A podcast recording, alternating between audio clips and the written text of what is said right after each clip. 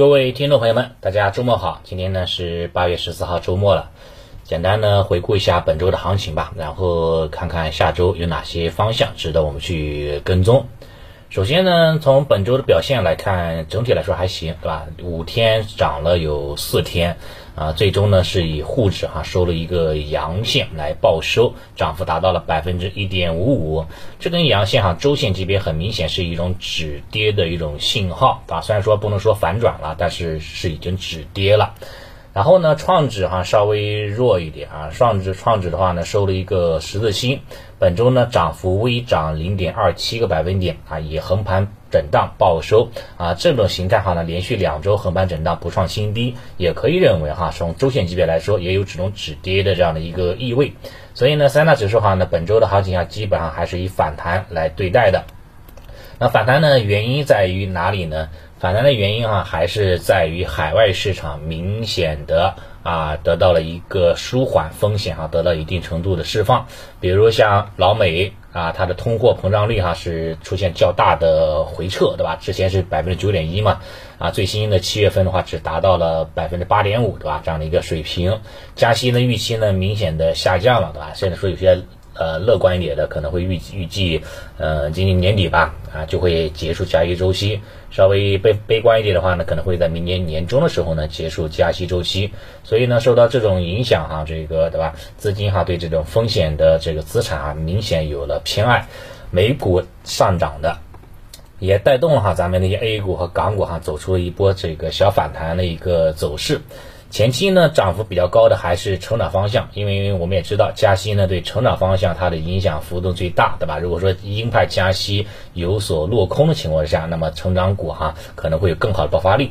像前期的半导体，对吧？芯片半导体，像军工，对吧？像机器人，对吧？像五 G 通讯、网络安全、国产软件，对吧？这类的大大科技方向，在上在周初的时候呢，表现非常的强劲。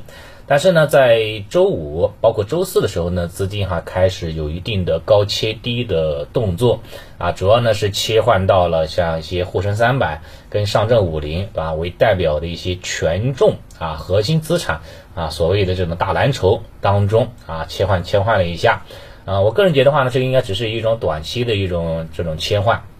对吧？因为因为因为目前的话呢，市场上可能还是处于一个震荡的一个阶段，对吧？存量资金的一个过程当中哈，很难啊，它需要有一个这样的一个这个不断的轮动的一个过程啊。这种轮动的过程的话，就会造成某些板块哈持续性哈就相对来说不是那么的啊，不是那么乐观。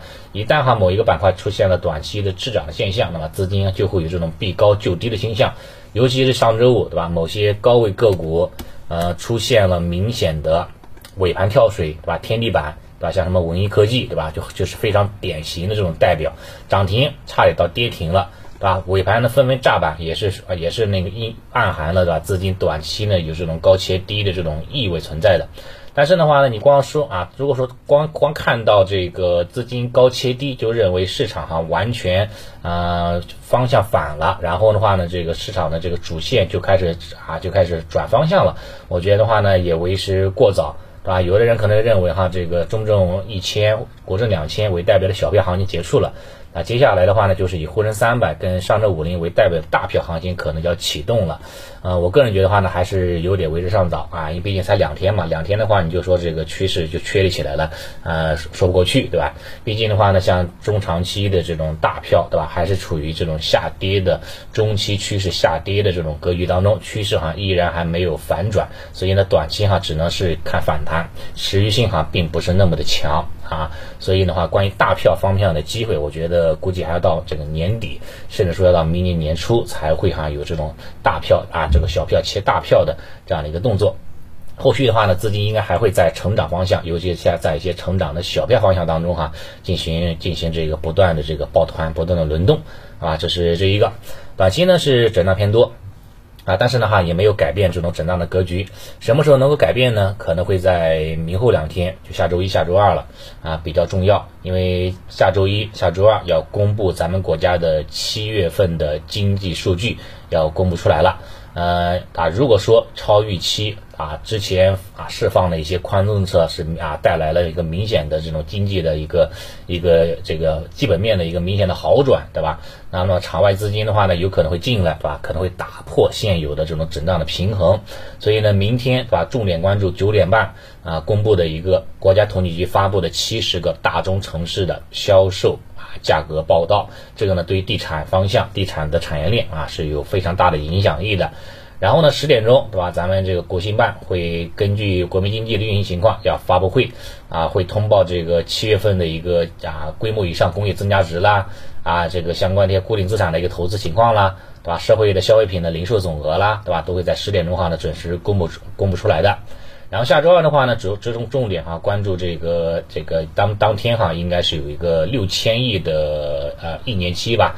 还要买麻辣粉，就所谓的中期借贷便利要到期了，看看会不会有这种续作，对吧？包括哈有没有有没有什么其他的一个动作啊存在的啊？看看有没有超预期的这样的一个表现。如果有的话呢，那么行情哈能够借借此机会突破前期的波段小高点三三零八啊，能够有效站稳了，那么中期趋势哈中期的调整就结束了啊。接下来就是开始进去啊，开始这个中期的上涨行情了。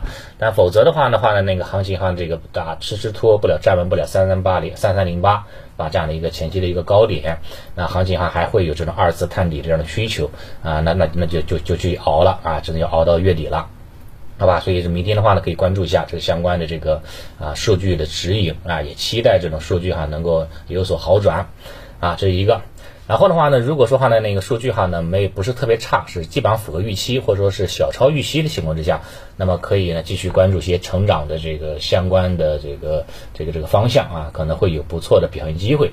比如说，对吧？像这个这个高端装备当中，像这个机器人，对吧？像这个数控机床啊，包括这个军工当中的航天设备，对吧？船舶制造这一块，我觉得话呢，应该是有很大的机会的。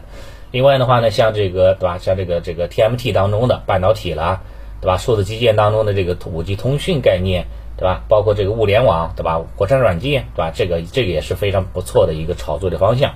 另外的话呢，像这个大消费当中的这个消费里面的成长方向，像什么医美啦。啊，CXO 啦，所以这一块包括这个汽车零部件方向，我个人觉得话呢，也后面哈也会有非常不错的表现机会啊。这几个方向哈呢，都属于这种成长方向啊。这个整体的估值呢，并不是啊很高，所以的话呢，后面哈应该还会有这种抱团啊上涨的这种契机。